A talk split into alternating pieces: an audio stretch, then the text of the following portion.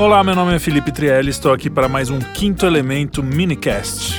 Hoje nós vamos falar de música e matemática, um tema muito legal, espero que vocês gostem. A gente não sabe como os homens das cavernas faziam música, mas a gente sabe que eles tinham uma linguagem musical, ou seja, a música sempre esteve presente na vida do ser humano. Mas quando falamos de música aqui, a gente está falando de música ocidental, com as nossas escalas, os modos e as mesmas 12 notas que são usadas tanto no Acorda Pedrinho quanto no Concerto de Brandemburgo. Essa escala não existiu desde sempre, ela foi inventada, ou melhor, foi descoberta pelo Pitágoras, o pai da matemática. Pitágoras viveu no século 6 a.C. e criou a teoria de adivinha, Pitágoras. Ele também foi o criador, ou eu prefiro chamar de descobridor, da primeira escala musical. É a mesma escala que a gente usa até hoje, ou quase a mesma, mas a escala que a gente usa hoje com certeza veio do Pitágoras. A lenda diz que o Pitágoras passava por uma oficina de ferreiros e percebeu que alguns sons produzidos pelos martelos eram mais agradáveis, mais consonantes que os outros. Aí o Pitágoras se perguntou qual é a propriedade que faz os sons serem agradáveis ou desagradáveis. Aí foi lá o velho para a oficina, Acho que era oficina, né? Não sei se eles. Bom, mas o importante é que ele descobriu que uma das propriedades que fazia mudar o som era o peso das barras. Ele descobriu também que o som da barra soava muito bem junto com outra que tinha metade do peso. Ou seja, quando elas tinham um tinha metade do peso de outra, eles tinham um som muito consonante. Esse som a gente chama hoje de oitava. Então, quando você fala dó, ré, mi, fá, sol, lá, si, dó, quando você repete esse dó, você está dizendo que é a mesma nota uma oitava acima. Por quê? Porque o som é muito parecido, ele parece mesmo a mesma nota. Então olha aqui, ó.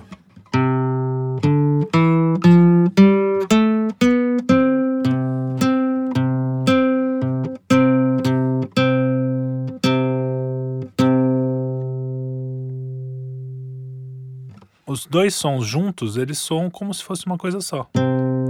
Por exemplo, se eu for subindo aqui, ó. parece que ele chega no som, né?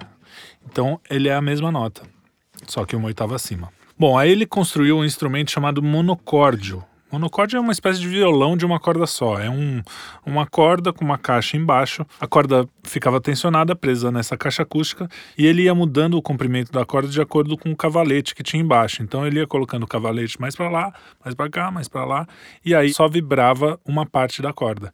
Então, o que, que ele descobriu? que quando ele pegava metade da corda, também dava uma oitava. Olha só, soou mais ou menos assim. Aí se tocar duas juntas, no caso aqui, lá ele só tinha uma, mas seria isso aqui. A oitava pode ser de qualquer nota. Aqui eu, a primeira vez que eu fiz, eu fiz de dó, mas tem oitava de mi. Qualquer nota ela tem a sua oitava, né? Agora, olha só que interessante. A gente já falou que o pai da matemática também era o pai da música. E esse experimento foi considerado o primeiro experimento científico da história. Ou seja, música, matemática, ciência, tudo nascendo ao mesmo tempo. Deve ter sido uma época bem interessante, né? Bom, aí ele foi indo mais para frente. Ele dividiu a corda em três e achou outra consonância muito, muito importante. A gente chama de quinta. Ele pegou dois terços da corda e fez soar a quinta. Então, se eu tenho a corda solta aqui a sua quinta vai ser aqui. E se eu tocar as duas, olha como fica a consonante mesmo. Aliás, essas duas notas juntas é o que a gente chama de power chord, é o acorde do poder, que é o que usa no heavy metal, no rock and roll, aquela coisa.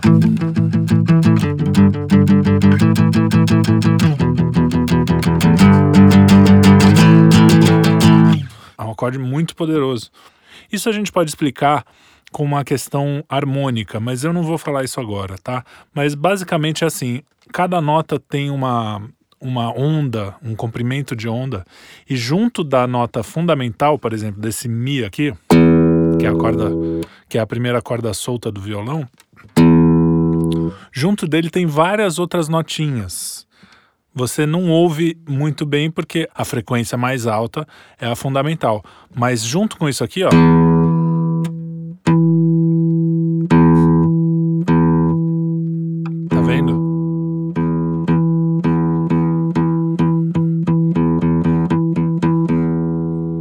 Você tem duas notas tocando juntas, só que uma fica mais fraquinha.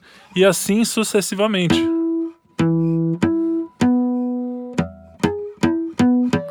sempre que eu toco uma corda solta, ela tem todas essas notas juntas. E a quinta é a segunda da série harmônica, então ela vem com mais força. Então é como se a nota viesse com, com, com turbo, com cassis, sei lá. Bom, ele foi dividindo a corda, depois ele dividiu em três quartos a corda, né? Ele dividiu em quatro, fez tocar três quartos e ele achou a quarta justa.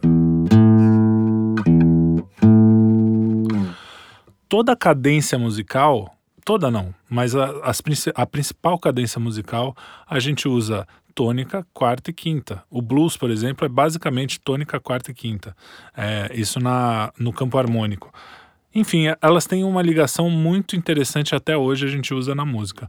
O fato é que ele foi usando esse ciclo de quintas e aí se descobriu, não sei se foi exatamente o Pitágoras, mas aí descobrimos 12 notas. 12 notas que é nada mais. Eu não vou explicar com detalhes isso, nem detalhes matemáticos que são, são super complicados, mas eu teria que fazer um podcast só para isso. Mas enfim, ele falou o seguinte: ó, agora eu tenho que ter toda a minha escala dentro de uma oitava. Então, daqui até aqui tem que ter uma escala. E eu vou construí-la, construí-la, de acordo com as quintas. Então, fazendo um ciclo de quintas, que é a nota que ele achou mais consonante. Por exemplo, você vai aqui.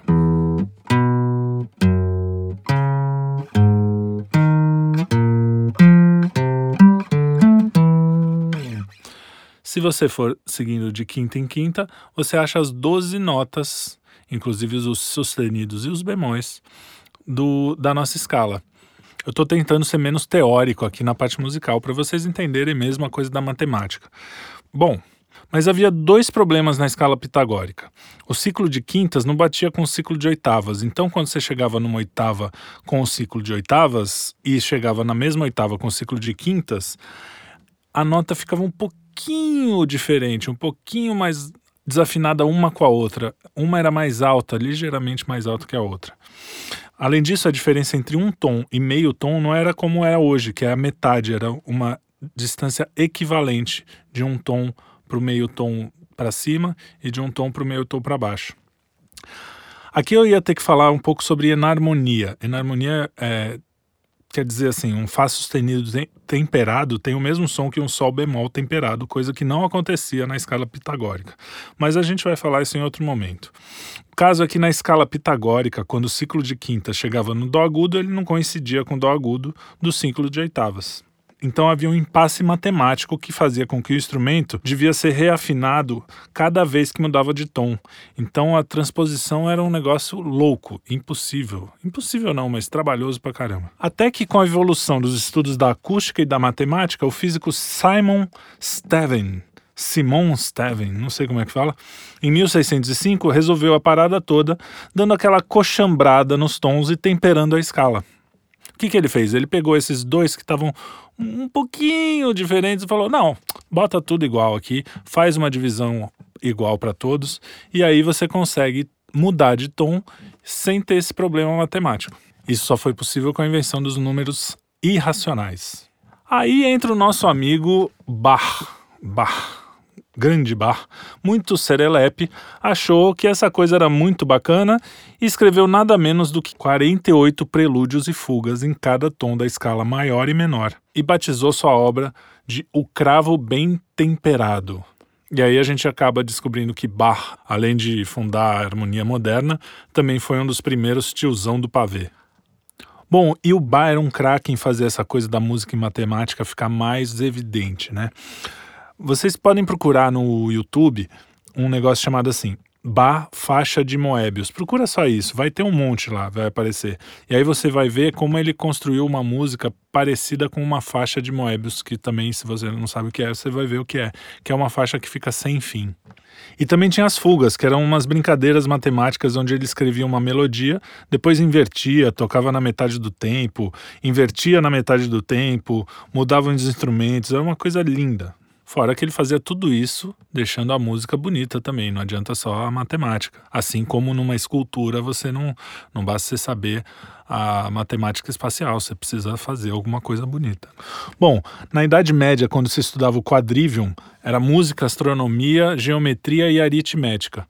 E aí o pessoal falava para vocês verem como a matemática tem a ver com música. O pessoal dizia que a música eram os números em movimento. Olha que legal. Bom, se até agora você não se convenceu que música e matemática tem tudo a ver, aliás, são coisas umbilicalmente ligadas, aí sinto muito, meu amigo, você não tem jeito. O Platão dizia que a música é capaz de imitar e mudar os estados da alma, e muda mesmo. Tem uns estudos maravilhosos que mostram como a memória de uma música ouvida na infância pode ajudar idosos com demência e Alzheimer. Tem um documentário chamado Alive Inside, ele mostra isso de uma forma emocionante. Então aí você percebe que a beleza da música não vem de decisões arbitrárias. A nossa, por isso que a música pós-moderna, aquela coisa do dodecafonismo, que é uma coisa aí sim completamente matemática, tirando toda toda a beleza do negócio. Por isso que isso não dá muito certo, porque você tem que sair da natureza, tem que sair de alguma coisa que está aí, extrair a beleza do mundo e não inventar uma coisa e dizer que é bonito porque sim. Bom, e o Pitágoras mostrou isso. A música vem de um estudo que retira da natureza a beleza que Deus nos reservou. A beleza é objetiva. Bom, e como você pode ver, a música é matemática em forma de som. E matemática é a forma faceira que Deus nos deu para decifrar sua obra, né? Quem quiser mostrar alguma coisa divertida para as crianças sobre isso, tem um negócio no YouTube também que chama Donald no País da Matemática. Tem até dublado, vale a pena dar uma olhada. E é isso aí, espero que vocês tenham gostado desse minicast pro quinto elemento, música e matemática. Um grande abraço, aqui é o Felipe Trielli e até a próxima!